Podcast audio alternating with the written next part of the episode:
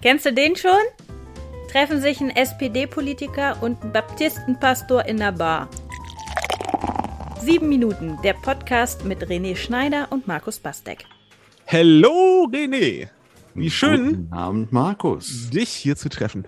Wunderbar. Oh ja, an der Theke wieder. Wo sonst? Sauber. Oh ja. Äh, hier, letzte Woche, heute darf ich mal wieder fragen. Letzte Woche ähm, hast du ähm, mich gefragt, äh, wo sich die Kirche meiner Meinung nach reformieren sollte, weil wir nochmal so im Nachklang Refo des Reformationstags darüber gesprochen haben. Jetzt kenne ich Reformen meistens äh, das Wort aus der Politik. Und da werden sie immer angemahnt und dann werden welche Mhm. gemacht. Und dann auch das Wort Reformchen höre ich dann öfter mal, wenn eine Reform einfach nicht weit genug gegangen ist. Jetzt bist du ja Politiker und jetzt muss ich dich einfach mal zurückfragen. Ähm, René, was glaubst du? Ähm, was muss sich mal in der Politik verändern und zwar grundlegend? Jetzt nicht eine Gesundheitsreform oder sowas, oder, sondern grundsätzlich. Was muss sich in der Politik tun?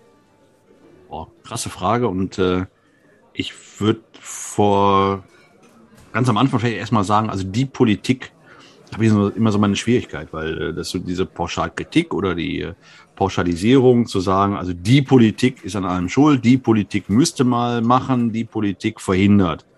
Also wenn du fragst, wie müsste sich die Politik reformieren, können wir da zwar drüber reden, aber ich glaube, Hertha macht äh, Mitternacht zu, das wird knapp hier heute Abend. Äh, deswegen, weil auch, und das kommt auch noch dazu, ähm, oftmals gar nicht unterschieden wird und zum Beispiel gesagt wird, also die Politik ist schuld, aber gemeint ist eigentlich eine Verwaltung, ne, die irgendwas äh, anders umgesetzt hat oder einen Ermessensspielraum anders angewandt hat, als äh, im im Gesetz eigentlich vorgesehen oder äh, als man mal irgendwie gedacht hat.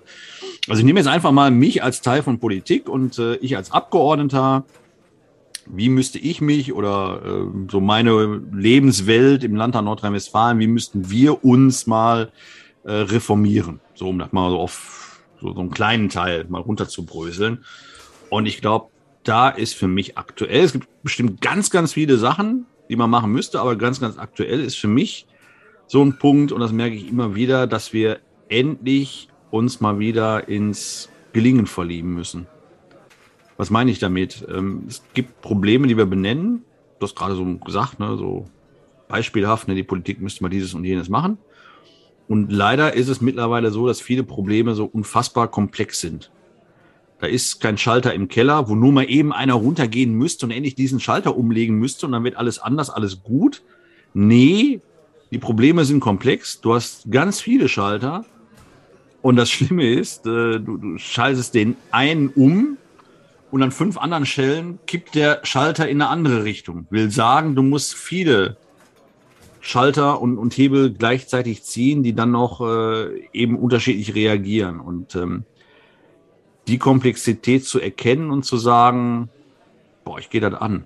Also ich äh, kapituliere da nicht vor und mache stattdessen irgendwie so eine Scheinlösung, sondern ich gucke mir das genau an als Politik und ich reformiere, gehe also weg von, von diesem, ich erzähle den Leuten, ach, das ist eine einfache Lösung. Ich gehe mal eben zu dem Schalter und mach da mal was. Tu da Geld drauf auf das Problem, damit es sich scheinbar löst. Ne? Und solche Sachen, die wir alle kennen. Oder mach irgendwo ein Gesetz und äh, tu so, jetzt wird das nie wieder passieren, was da jetzt gerade passiert ist. Ähm, damit aufzuhören und zu sagen, es ist komplex. Wir gucken uns das an. Wir benennen alle Hebel, die wir stellen müssen. Und dann gehen wir es auch an, so hart die Nummer ist. Und jetzt ist das sehr theoretisch, aber ich mache das mal an einem Beispiel klar. Kiesabbau, wissen wir am Niederrhein alle, ähm, wollen wir von weg. Weil das gibt's nur einmal, Kies und Sand. Und wenn wir es äh, immer nur fördern und da bleiben Löcher über, ob mit oder ohne Wasser, ist ja egal. Dann ist irgendwann der Kies alle weg und wir haben nur noch Löcher. So, jetzt äh, kann man sich einfach machen und kann sagen, ja, wir müssen ja bauen, geht nicht anders. Können nicht machen, gibt Politiker, die machen das und gewinnen damit auch Wahlen. Ich sage, nö, finde ich, finde ich falsch. Umgekehrt zu sagen, wir sagen morgen am Tag äh, Schalter umlegen und wir verbieten den Abbau von Kies und Sand, ist genauso Banane, weil wir alle wissen, wir brauchen das. So, und jetzt komme ich an den Punkt. Ich gucke mir das an und merke, oh, verflixt, ich muss verflixt viele Stellschrauben, verflixt viele Hebel ziehen.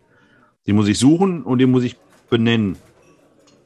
Und darf die Leute nicht veräppeln und so tun, als wenn irgendwelche Scheinlösungen anzubieten. Und ähm, das ist für mich die größte, ja, ist keine Reform, die man verorten kann, verordnen kann, sondern es ist eine Reform, die in uns ist, die in allen Politikerinnen und Politikern ist, diese Sehnsucht, weil man den Menschen damit auch was Gutes tun will, Komplexität zu reduzieren, ihr damit nicht mehr gerecht zu werden und damit die Probleme unserer Zeit nicht mehr zu lösen. Und das geht vom Kies über Klimawandel, Klimaanpassung, gibt es zig Beispiele. Und ich glaube, das wäre total gut, weil wir dann Probleme, ziemliche Zukunftsprobleme lösen könnten. Und das wird die Leute wieder zufriedener machen und eben auch zufriedener mit der Politik machen. Ist es nicht aber auch gleichzeitig irgendwie so ein bisschen eine Ausrede, hinter der sich Politiker gerne auch verstecken, dass das alles so furchtbar komplex ist? Ja, also nein, nein, die ja. verstecken sich nicht, sie stellen das fest ne, ähm, und sagen dann, ja, das kriegt man nicht gelöst. Das ist so komplex, weißt du, also mit dem Kiesabbau, mhm. so viel, mhm. das ist so komplex, ähm, lass uns aus dem RVR mhm. aussteigen, damit alles gut. Oder lass uns mal fünf ja. Prozent drosseln, wir müssen ein bisschen weniger mal machen, wir machen jetzt äh, fünf Häuser mehr mit, mit Holz. Ja. So, ähm, dahinter könnte ich mich, kann man sich verstecken, ja. Ja, ich, ähm, ich sag mal ein Beispiel, was mich gerade sehr frustriert. Ne? Jetzt mhm. haben wir ja ähm, jüngst äh, den Bundestag neu gewählt ähm, für vier Jahre und äh, da sondiert sich jetzt so eine Ampelkoalition ein zurecht oder koaliert sich ein zurecht. Ähm, Sondierung ist ja längst vorbei. Ähm, und das, was man jetzt schon hört, ne, finde ich äh, sehr frustrierend, weil ich sage jetzt mal aus meiner politischen Perspektive, ähm, ich, ich habe da mein X gemacht ähm, bei einer ähm, bei der einen Partei und da ist jetzt eine andere Partei, die der kleinste Partner in dieser Koalition ist, die scheinbar aber gerade lauter Siege abräumt, ja. Also ähm, äh, Mietendeckel offensichtlich vom Tisch, Vermögenssteuer offensichtlich vom Tisch, ähm, Tempolimit offensichtlich vom Tisch. Das, weißt du, Dinge, die mhm. teilweise ein Dreiviertel der Bevölkerung wollen und die beiden größeren Parteien in dieser Koalition wollen, sind vom Tisch, so, ne? Und, und das, sag ich mal, das ist auch bei mir so einfach, dass ich, dass da diese Frustration hochkommt und ich mir denke, das kann doch nicht sein, dass die, ich weiß, dass die FDP gut ist im Verhandeln, ja, das sind ja Le Leute, die äh, äh, wahrscheinlich ähm, verhandeln die auch härter als die anderen oder so, weil das die, die anderen noch mehr Idealisten sind als sie oder ich weiß es nicht. Ich weiß nicht, wie das kommt, aber äh, gefühlt räumen die da gerade für ihre Themen alles ab, obwohl sie der Zwerg sind. Und dann denke ich mir so, ähm, das geht so gegen mein Gerechtigkeitsempfinden ja. und gegen meine Hoffnung, dass sich da was tut. Und das ist schon ein schlechter Anfang. Noch, ähm, da, da ist noch, da ist der Koalitionsvertrag noch nicht geschrieben und du hast schon den Eindruck, du, du, du wirst übers Ohr gehauen. So, ne? Und, ähm, und da finde ich, also was, ja, es ist komplex. Natürlich ist so eine Verhandlung in einer Koalition komplex. Da sitzen irgendwie, wie, wie viele Leute sitzen da? 30 von jeder Partei oder sowas? Und, und die sitzen in großen Räumlichkeiten da und, und handeln Dinge aus und sowas. Und dass das da auch Gründe gibt, um solche Kompromisse zu finden, wenn man das andere große Ziel erreichen will und so weiter. Hat man in, den letzten, in der letzten Legislatur auch. Aber das ist doch irgendwie, also wie kann man dem begegnen, dass dieser Frust irgendwie aus hm. Bleibt wahrscheinlich. Ich weiß gar nicht, mit den ganzen Kompromissen, wahrscheinlich ist es gar nicht möglich. Ne? Wahrscheinlich verlange ich hier gerade wieder viel zu viel von meinem Landtagsabgeordneten. Ja, ich meine, da ich ja sowieso Landtagsabgeordneter bin und äh, nicht koaliere im, äh, im Bund, äh, kann ich da sowieso wenig für dich machen. Aber ich fürchte, das System immanent. Also das klingt jetzt auch wieder wie eine Entschuldigung nach dem Motto, haha, dahinter versteckt er sich. Aber wenn sich drei Parteien auf irgendwas einigen sollen, und das kann ich in einer Hausgemeinschaft genauso erleben wie äh, wie in einem Fußballverein, wo ich äh, vielleicht im Vorstand zu dritt sitze und äh, immer der, der am besten argumentieren kann, den, den Sieg davon trägt. Aber ich weiß, meine Fußballabteilung ist doch viel größer als der vom Tennis. Und mhm. trotzdem räumen die vom, äh, vom Tennis immer alles ab, weil der eine oder die eine so gut äh, argumentieren kann. Ich fürchte, das ist so. Und ähm, wichtig finde ich ja auch nochmal, dass es eben Wahl, ähm, Wahlprogramme sind und keine Wahlversprechen. Also Wahlversprechen kann ja keiner geben hm. sondern du kannst nur sagen, wenn ich eine absolute Mehrheit hat, dann würden wir das tun. Und mittlerweile ist, und das macht es ja so unglaublich schwierig, dass du ja nicht mehr nur zu zweit, wie wir es bis jetzt hatten, sondern auch noch zu dritt und dann ja doch mit drei, wenn wir jetzt beim Beispiel bleiben, so unterschiedlichen hm. Parteien, wo du sagen würdest, also äh, ich sag mal, ist schon schwierig, mit sich mit evangelischer und katholischer Kirche auch teilweise auf einen ökumenischen Gottesdienst äh, zu verständigen.